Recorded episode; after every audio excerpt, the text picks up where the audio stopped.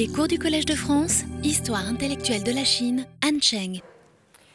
Bien, euh, bonjour et bienvenue à, tous. Euh, donc, nous avons vu la semaine dernière euh, comment la question qui nous occupe cette année, le confucianisme est-il un humanisme?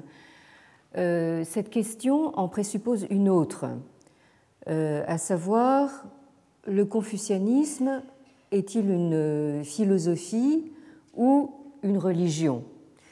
Euh, Question qui trouve euh, historiquement son origine et sa formulation au XIXe siècle, au moment où la géographie intellectuelle européenne est occupée à découper le champ du savoir en euh, disciplines distinctes euh, et en euh, catégories conceptuelles qui se traduisent en termes institutionnels, c'est-à-dire dans le cadre des universités européennes modernes, qui sont elles-mêmes découpées en départements, donc, euh, ce sont précisément ces euh, disciplines académiques et ces catégories conceptuelles dont nous avons hérité et qui informent largement encore, qui, enfin, disons, conditionnent encore pour une bonne part nos modes de questionnement, nos approches et nos pratiques intellectuelles et universitaires euh, encore près de deux siècles plus tard. Euh, c'est pour cela que c'est euh, important justement de, d'en prendre conscience et de s'en souvenir. C'est ainsi que l'enseignement associé à Confucius s'est trouvé déplacé de la catégorie philosophie, dans laquelle il avait été euh, situés d'emblée par les euh, jésuites et euh, les philosophes, comme on les appelait du XVIIIe siècle, ce XVIIIe siècle en tout, premier lieu donc français.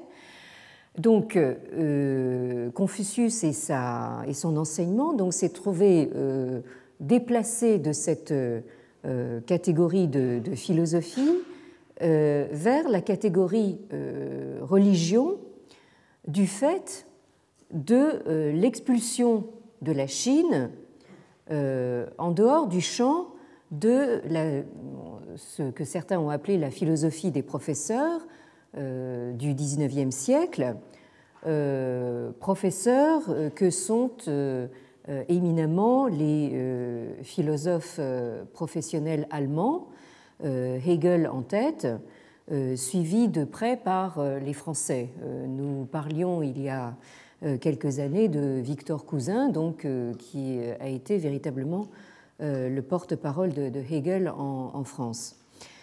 Alors, la semaine dernière, nous avons vu de quelle manière le confucianisme, en tant que isme, est apparu en revanche comme une invention anglaise et euh, comment il s'est trouvé euh, intégré comme, euh, en tant que système religieux au même titre que le christianisme dans le champ d'étude d'une nouvelle discipline universitaire, la science des religions ou religion comparée, qui prend naissance dans la seconde moitié du XIXe siècle, euh, donc dans un contexte euh, principalement anglophone.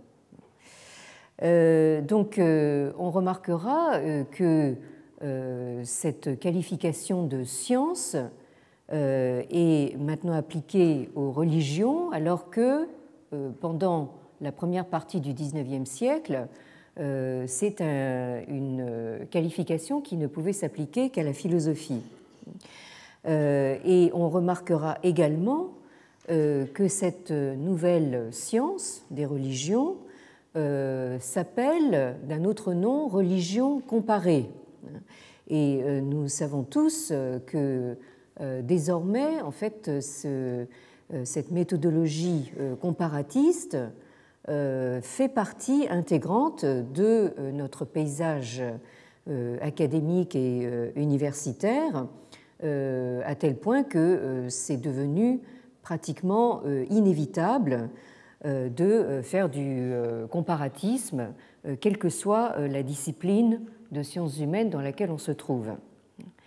Alors, tout au long des XVIIIe et XIXe siècles, nous observons donc des déplacements successifs du contenu doctrinal associé à Confucius, alors non seulement dans la géographie intellectuelle européenne, mais aussi, on pourrait dire, dans sa représentation euh, géopolitique. En effet, le euh, déplacement euh, se fait, comme je viens de le dire, entre les catégories philosophie d'une part et religion d'autre part, mais aussi entre les grandes puissances européennes, que sont la France, euh, l'Allemagne et l'Angleterre. Et euh, on rappellera que euh, la France et l'Angleterre en particulier étaient en outre les deux plus grandes puissances coloniales du moment.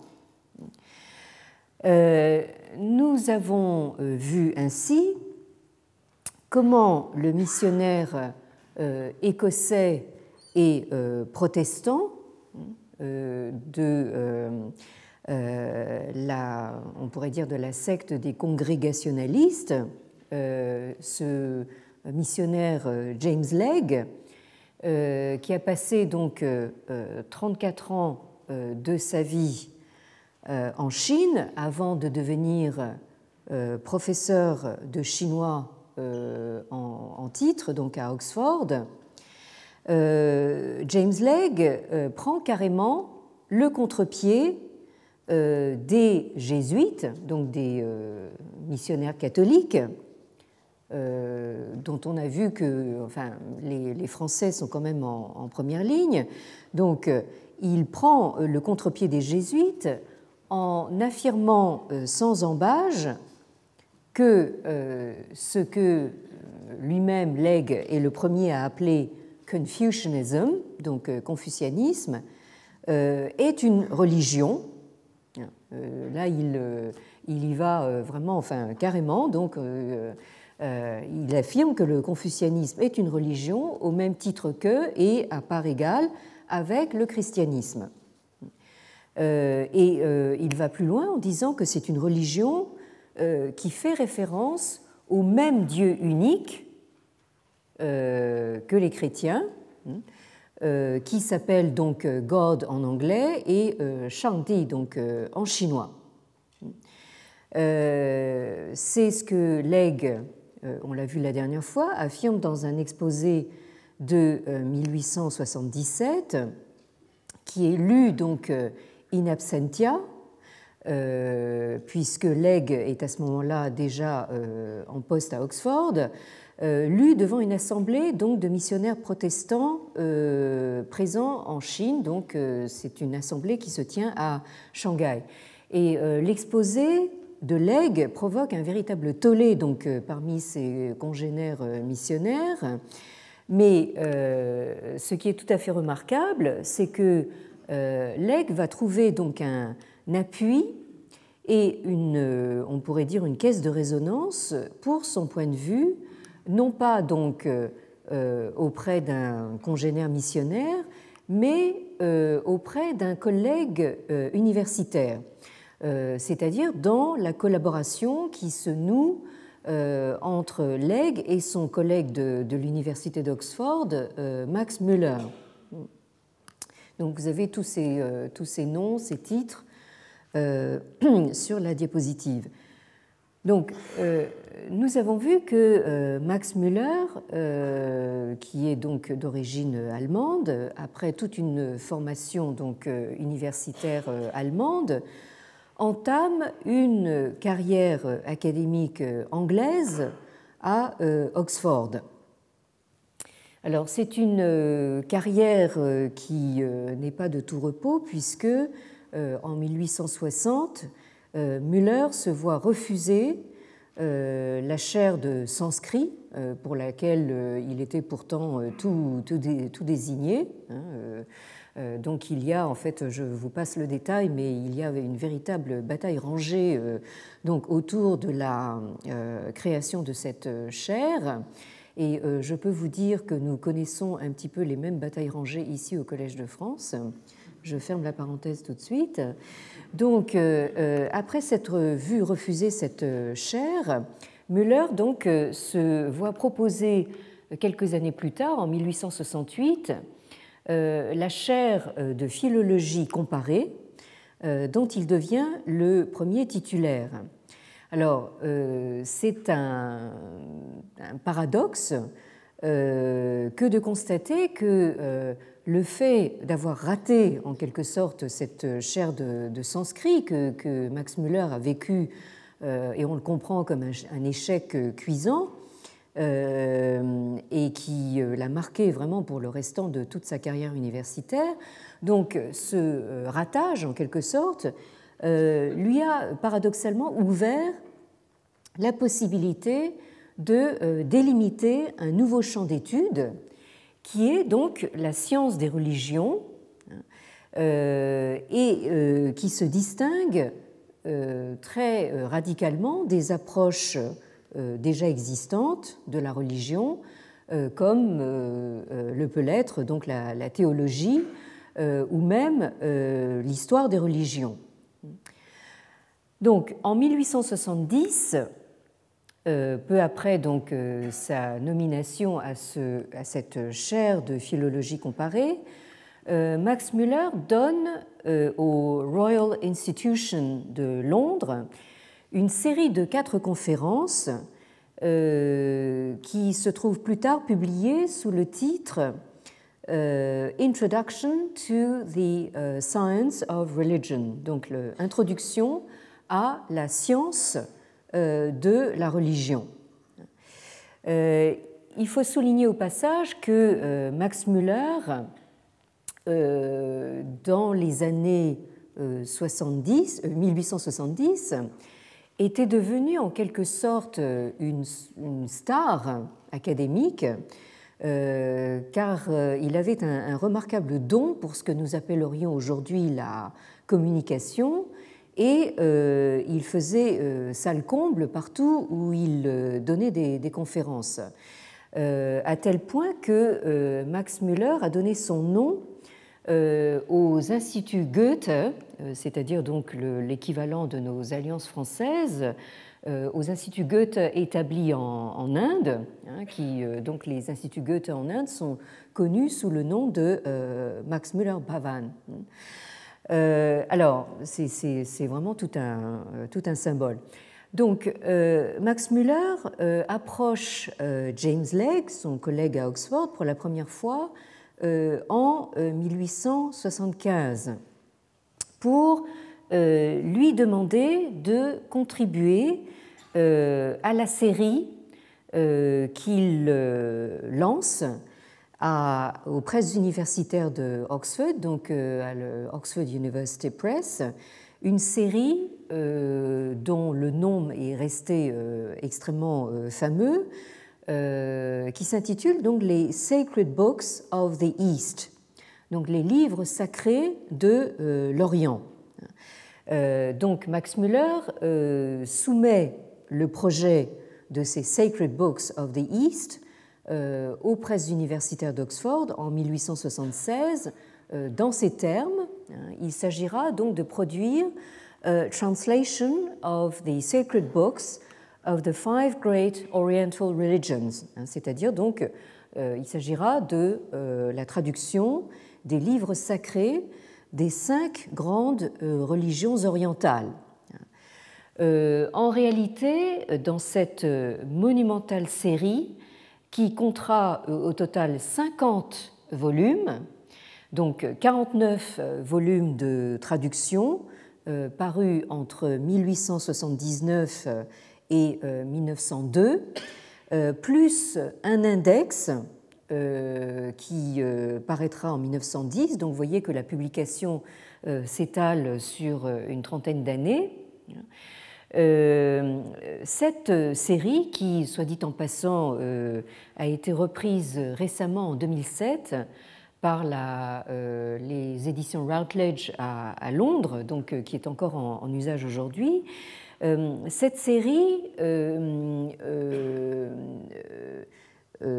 sera en fait divisée selon la, la, la, répartition décidée par Max Müller, en fait en six religions orientales du livre, ce qu'il appelle The Six euh, so-called book religions, et non pas cinq.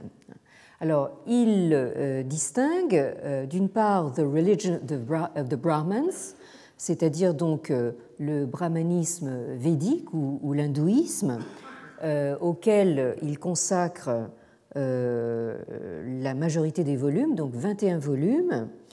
Ensuite, vous avez the religion of the followers of the Buddha, euh, c'est-à-dire le, bouddhisme, euh, auquel s'ajoute le, jaïnisme, euh, une autre religion de, l'Inde qui est souvent apparentée donc au, bouddhisme, auquel sont consacrés 12 volumes. Ensuite, vous avez donc The Religion of the Followers of Zarathustra, hein, c'est-à-dire le zoroastrisme, en huit volumes. Euh, ensuite, The Religion of the Followers of Confucius, euh, c'est-à-dire le confucianisme, et euh, dans la foulée, The Religion of the Followers of Lao Tzu, c'est-à-dire le taoïsme. Donc, confucianisme et taoïsme se voient attribuer six volumes au total. Et enfin, vous avez The Religion of the Followers of Mohammed, c'est-à-dire donc l'islam, auquel sont consacrés seulement deux volumes. Hein, donc vous voyez un petit peu la, proportion justement euh, euh, des, enfin, en tout cas l'importance euh, proportionnelle attribuée donc à, chacun des, à chacune de ces religions du livre. Ainsi donc, avec le judaïsme et le christianisme, ces six religions orientales du livre constituent les huit grandes religions du monde, donc les euh, World Religions, euh, selon donc Max Müller. Donc, dans la première conférence de cette Introduction to the Science of Religion, datée de 1870, Max Müller écrivait déjà ceci. We possess the whole sacred canon of the Buddhists in various languages in Pali, in Sanskrit, in Burmese, Siamese, Tibetan, Mongolian, and Chinese. And it is our fault entirely if, as yet, there is no complete translation in any European tongue of this important collection of sacred books. The ancient religions of China, again, that of Confucius and that of Lao Tzu may now be studied in excellent translations of, of their sacred books by anybody interested in the ancient faith of mankind. Donc je traduis, nous euh, possédons l'intégralité du canon sacré des bouddhistes dans différentes langues, en pali, sanskrit, birman, siamois, tibétain, mongol et chinois, et euh, c'est entièrement notre faute s'il n'existe encore aucune traduction complète en aucune langue européenne de cette importante euh, collection de livres sacrés. En revanche, les anciennes religions de la Chine, celles de Confucius et celles de Lao Tzu, peuvent désormais être étudiées dans euh, d'excellentes traductions de leurs livres euh, sacrés par quiconque s'intéresse à euh, l'ancienne foi de l'humanité. Alors, Max Müller fait ici référence donc au travail de son collègue James Legge, qui entre 1861 et 1872 publie donc sa série des Chinese Classics, donc des classiques chinois, en huit volumes. Et il y aura donc ensuite une deuxième édition partiellement revue en cinq volumes euh, publié donc euh, à Oxford entre 1893 et 1895. Euh, et nous verrons que ces Chinese Classics font l'objet de très nombreuses rééditions. Alors, de quoi s'agit-il donc dans cette série des Chinese Classics que James Legge traduit intégralement donc en anglais? En fait, il regroupe euh, ce que la tradition chinoise euh, appelle donc les euh, cinq classiques, les Wu Jing, et les quatre livres, c'est-à-dire les Shu, à savoir donc ce que le néo-confucéen Zhu Xi du XIIe siècle de l'ère chrétienne donc euh, isole dans le canon confucéen pour former donc un nouveau euh, corpus canonique. Alors, si euh, on les remet dans, dans l'ordre traditionnel chinois, vous avez donc d'abord le, le I Ching, ou le livre du changement, hein, ce que Legge appelle the Yi King, ou Book of Changes. Ensuite, vous avez donc le, shooting ou le livre des documents, euh, ce que Legge appelle le Shu King ou Book of Historical Documents. Ensuite, vous avez donc le, le shooting euh, ou le livre des poèmes euh, ou livre des odes, ce que Legge appelle le shooting ou Book of Poetry. ensuite, vous avez donc le compendium euh, sur les rites, le Li Ji, hein, le livre des, rites, euh, Li Qi au Book of Rites. Euh, ensuite, le Chunqiu, donc les annales des printemps et automnes, que Legge traduit en anglais par The Spring and Autumn Annals, accompagné donc du commentaire de Zuo, hein, Zuo Zhuan, The Commentary of Zuo, et enfin, donc, les euh, quatre livres, à savoir donc euh, The euh, Yu Analects of Confucius, donc ce que nous connaissons en français surtout sous le titre des Entretiens de Confucius. Ensuite, les deux chapitres que Zhu a isolés dans le livre des rites, à savoir donc le Ta Xue, la grande étude, hein, en anglais The Great Learning, et le Zhongyong, euh, euh, que euh, nous connaissons sous le titre que lui a donné Couvreur, donc l'invariable milieu, et que Legge traduit pour sa part The Doctrine of the Mean. Et enfin, donc, The Works of Mencius, donc les œuvres de Mencius, ou en chinois le Mengzi. Donc, c'est tout naturellement que Max Müller euh, demande à son collègue sinologue, James Legge, euh, de contribuer à son projet de Sacred Books of the East euh, pour ce qui est des classiques chinois.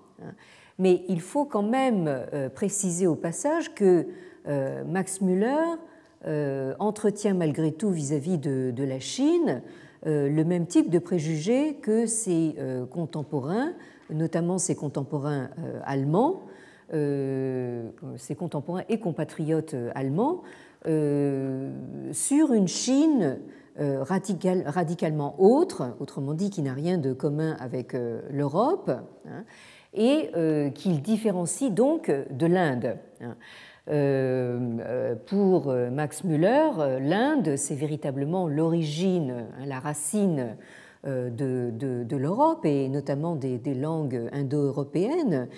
Euh, alors que la, Chine est renvoyée, elle, dans une, altérité tout à fait euh, radicale. Donc il ne faut pas oublier à ce titre que euh, Max Müller a été bel et bien formé à l'école philosophique allemande, qui est encore très fortement influencée à son époque par le, grand Hegel.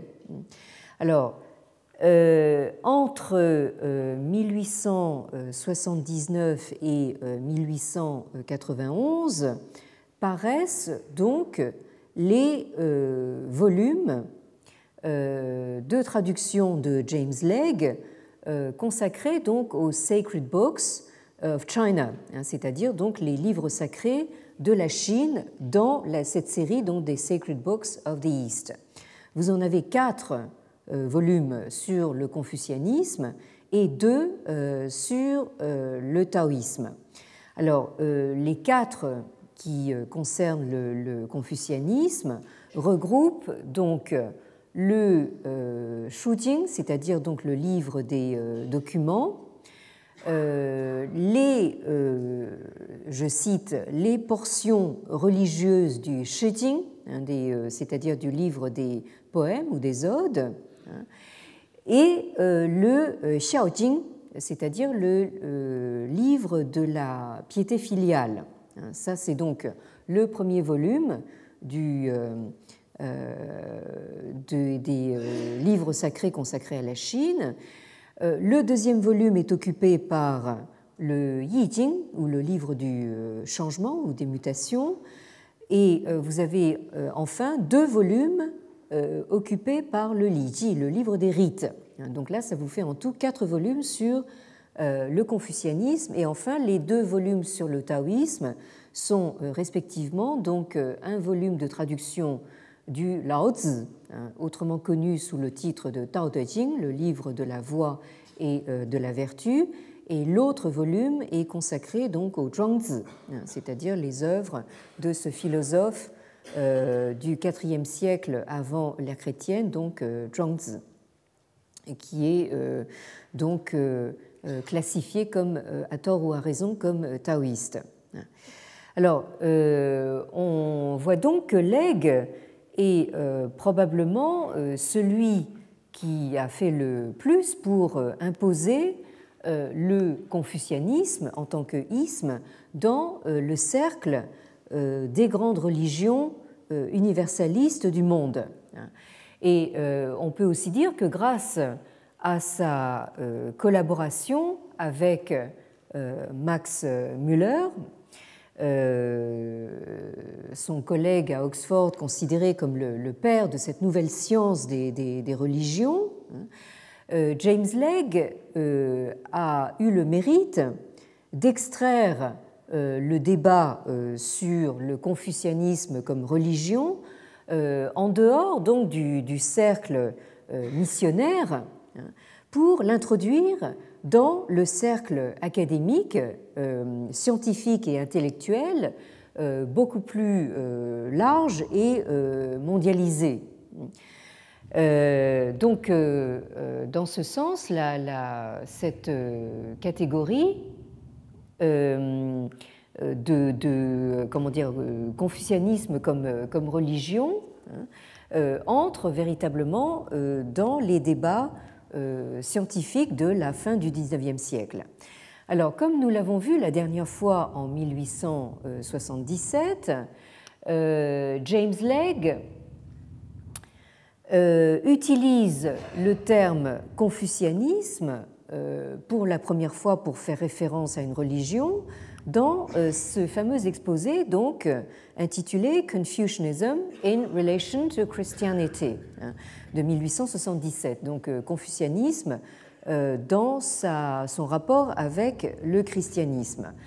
Euh, et quelques années plus tard, en 1880, James Legge persiste et signe dans une série de conférences, parce que James Legge lui aussi donne des conférences un petit peu tous azimuts. Alors, il donne des conférences devant euh, l'Église presbytérienne d'Angleterre, la Presbyterian Church of England, donc, euh, sur les religions euh, chinoises. ça se passe à, Londres en 1880 et ces conférences sont publiées sous le titre The Religions of China, Confucianism and Taoism, Described and Compared with Christianity.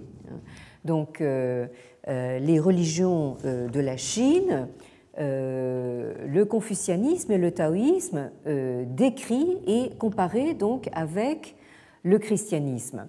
Et dans ces conférences, James Legge écrit ceci Uh, the questions have often been put to me, but is Confucianism really a religion?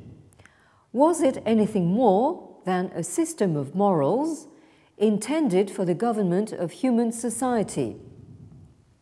The most extended expression of this sentiment is given in a recent number of the China Review, where the writer says et euh, James Legge euh, donc euh, cite euh, Confucianism, pure and simple, is, in our opinion, no religion at all.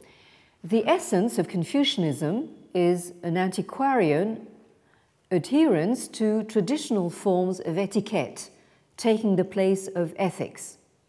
A skeptic denial of any relation between man and a living God, taking the place of religion while there is encouraged a sort of worship of human genius combined with a set of despotic political theories.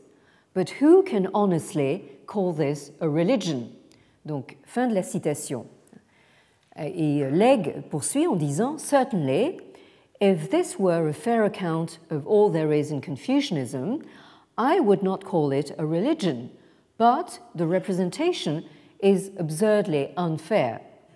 Donc je traduis. Les questions suivantes m'ont été euh, souvent posées. Mais le confucianisme est-il vraiment une religion?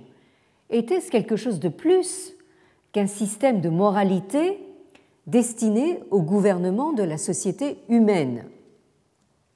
La formulation la plus développée euh, de cette opinion se trouve dans un numéro récent de la euh, China Review, donc la euh, revue de la Chine, où euh, l'auteur dit ceci.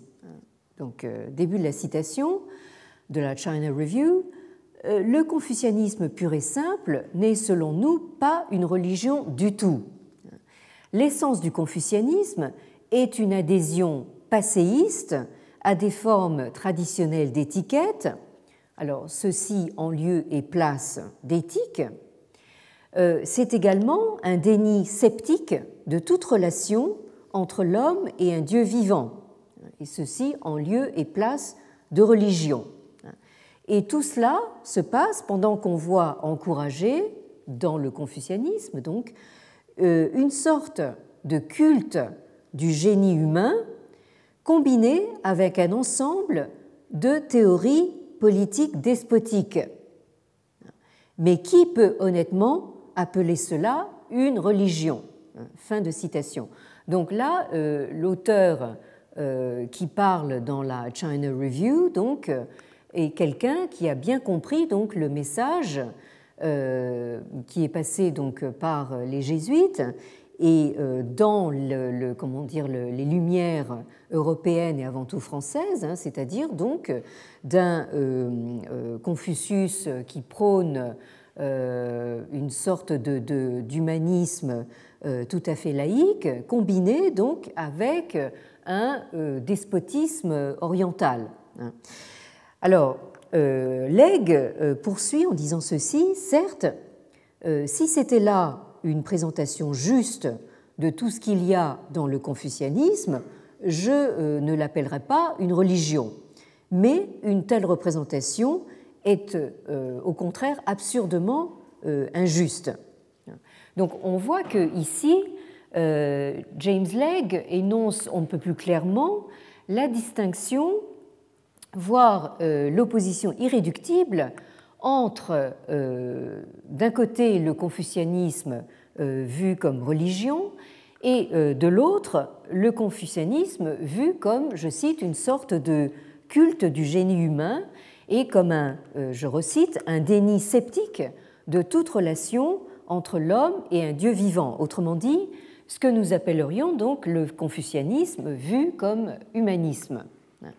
Et on a vu récemment que euh, pour euh, un indianiste euh, éminent comme Sylvain Lévy dans les années 1920, le bouddhisme indien peut au contraire à la fois figurer parmi les religions indiennes, tout en étant, enfin à la fois être une religion et être considéré comme un humanisme.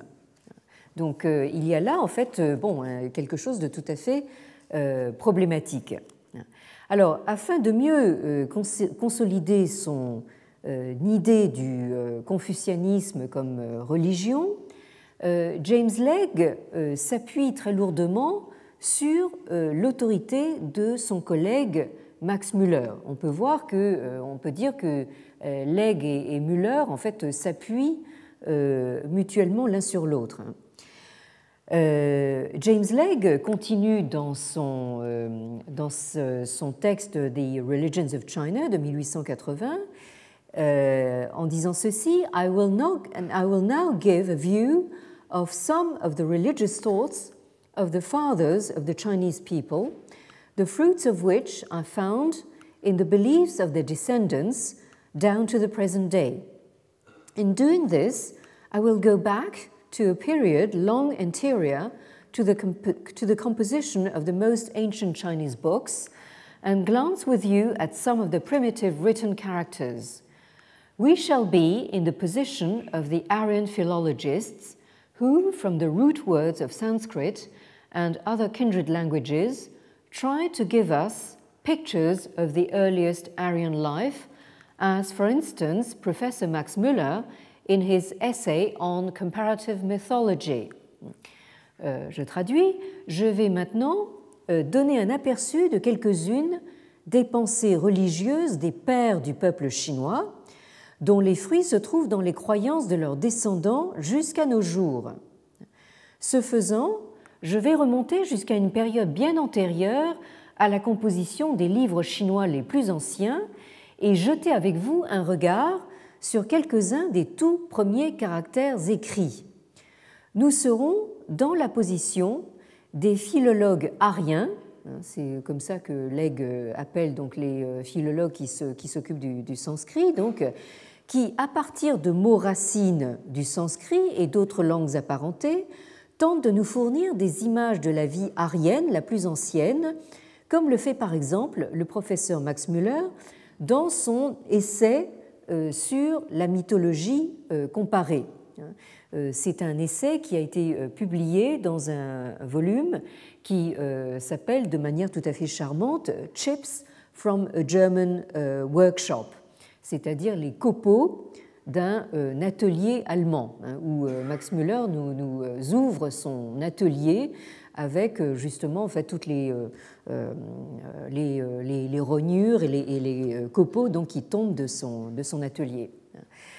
et James Legge poursuit donc en nous donnant un exemple concret de ce qu'il compte faire justement en jetant un regard, comme il dit, sur certains caractères écrits. Euh, il nous dit ceci Our first example shall be the character tien que vous avez donc euh, sur la diapositive. Euh, ici, je vais essayer d'utiliser ici sur la, sur la diapositive, donc euh, tien ici, euh, que Legge traduit par the symbol of heaven. Euh, c'est-à-dire donc euh, le ciel. Its application must have been first to the visible sky, but all along the course of history, it has also been used as we use heaven, avec un H majuscule, when we intend the ruling power whose providence embraces all. Professor Max Müller says, in Chinese, tian denoted sky or day, and the same word like the Aryan dew, is recognized as the name of God. Donc je traduis. Notre premier exemple sera le caractère euh, le symbole du ciel. Son application a dû être tout d'abord au ciel visible, hein, c'est-à-dire le ciel euh, physique au-dessus de nos têtes, mais euh, tout au long du cours de l'histoire, il a été aussi utilisé de la même manière que nous utilisons le mot heaven hein, avec un H majuscule, donc ciel avec un C majuscule, lorsque nous voulons parler de la puissance dominante, hein, the ruling power, que euh, écrit avec un P majuscule, la puissance avec un P majuscule, dont la providence embrasse tout. Le professeur Max Müller dit, hein, et euh, là Legge euh, cite son, son collègue Müller, donc en chinois, Tien dénotait le ciel ou le jour, et ce même mot, tout comme le mot arien Dieu, est reconnu comme étant le nom de Dieu. Alors, euh, l'ironie dans tout ça, c'est que euh, Max Müller, euh, en principe, ne connaissait pas un mot de chinois. Hein, donc, c'est quand même tout à fait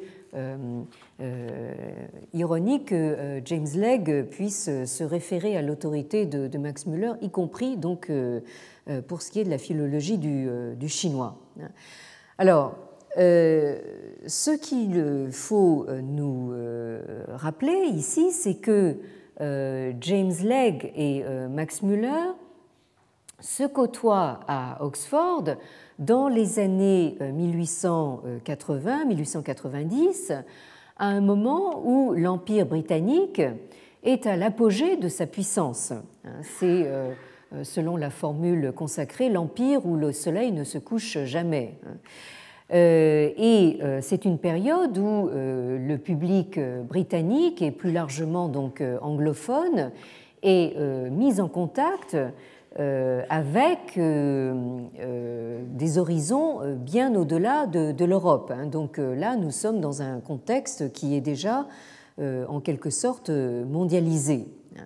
Ce qui fait dire à euh, là, vous avez donc la, couverture de, cet euh, ouvrage auquel je viens de faire euh, référence, The Religions of China, de, James Legge.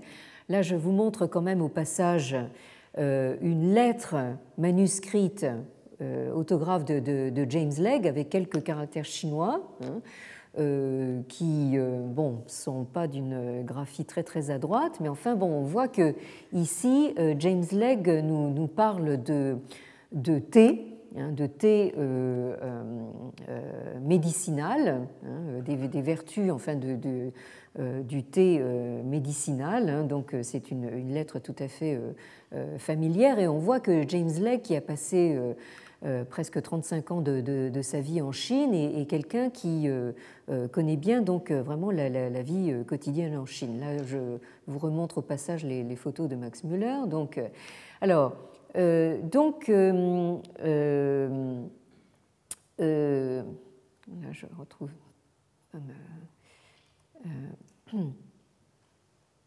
ma diapositive. Voyons voir.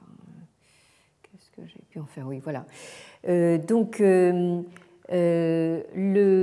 sinologue américain Norman Girardot, hein, alors ça s'écrit comme pour notre actrice nationale Annie Girardot, donc Norman Girardot, qui est l'auteur euh, de cet ouvrage que vous avez en deuxième position sur la diapositive, euh, The Victorian Translation of China, euh, James Legg's Oriental Pilgrimage, paru aux presses universitaires de Californie en 2002. Donc, la traduction victorienne de la Chine, le pèlerinage oriental de James Legge.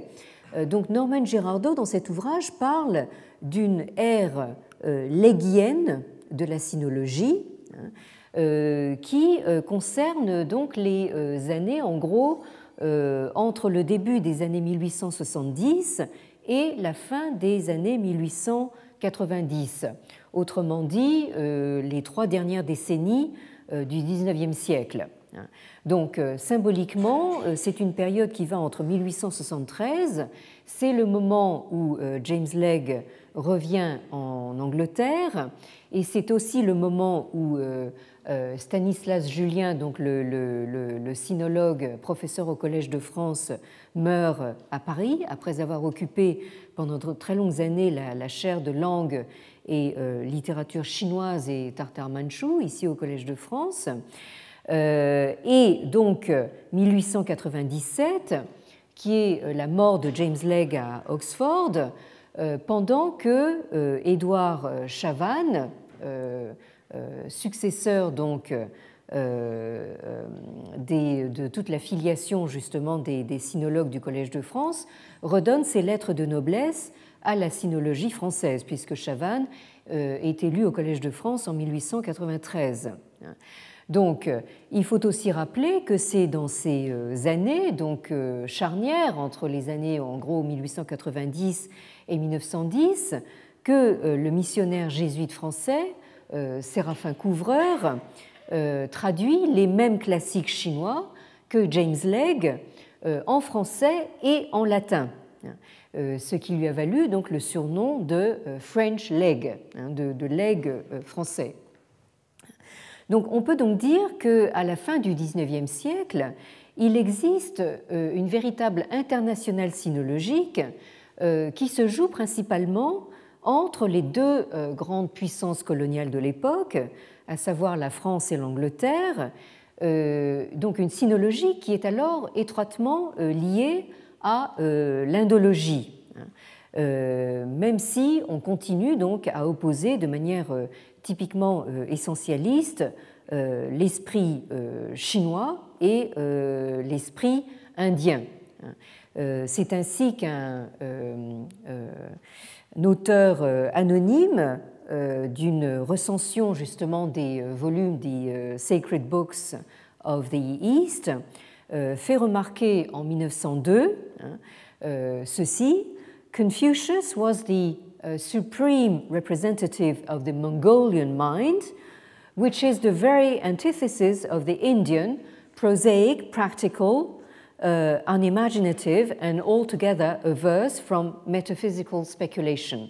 Euh, c'est-à-dire, donc, Confucius était euh, le euh, représentant euh, suprême de l'esprit mongol, euh, qui est l'antithèse même de l'esprit indien, hein, donc cet esprit mongol que cet auteur qualifie de prosaïque, pratique, sans imagination et tout à fait contraire donc à la spéculation métaphysique. Donc, vous voyez comment, en fait, les, les deux disciplines de la sinologie et de l'indologie euh, vont de pair, mais en même temps, euh, comment l'esprit euh, chinois et l'esprit indien sont posés comme antithétiques.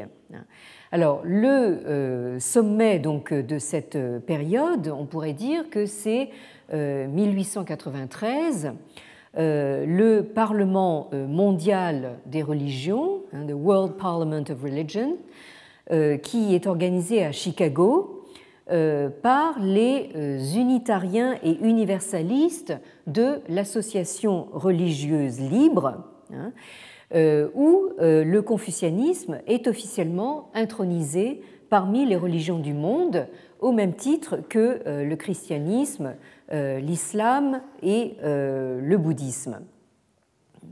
Alors, je terminerai aujourd'hui en disant que euh, cette période euh, léguienne, pour euh, reprendre l'expression de Norman Girardot, prend fin assez brutalement, justement, au tournant du XXe siècle et surtout après la Première Guerre mondiale. Bien que les traductions de Legge et fait l'objet d'innombrables rééditions, euh, y compris d'éditions de, piratées, hein, euh, et qu'elles euh, soient toujours largement utilisées aujourd'hui. Hein, la tonalité change du tout au tout, donc, à partir de, de, la toute fin du XIXe et du début du XXe siècle, avec le retour en force de la France dans le domaine sinologique. Hein, avec euh, euh, la France qui dispose d'une base euh, permanente dans sa colonie indo-chinoise avec l'EFEO, l'école française d'Extrême-Orient, qui est alors basée à Hanoï. Bien sûr, ça n'est plus le cas aujourd'hui, mais l'EFEO existe encore et est encore fournit en fait des, des, bases pour les sinologues français qui veulent être formés sur le terrain. Hein. et donc là, comment dire, là, justement, ce, euh, tire à la corde entre les euh, grandes puissances euh, européennes hein, et ces grandes puissances coloniales, donc, continue dans l'histoire du XXe siècle que nous, allons donc reprendre la, la prochaine fois, avant d'aborder donc un autre volet de notre investigation. Merci de votre attention et à la semaine prochaine, j'espère. Merci. Retrouvez tous les contenus du Collège de France sur www.colège-2-france.fr.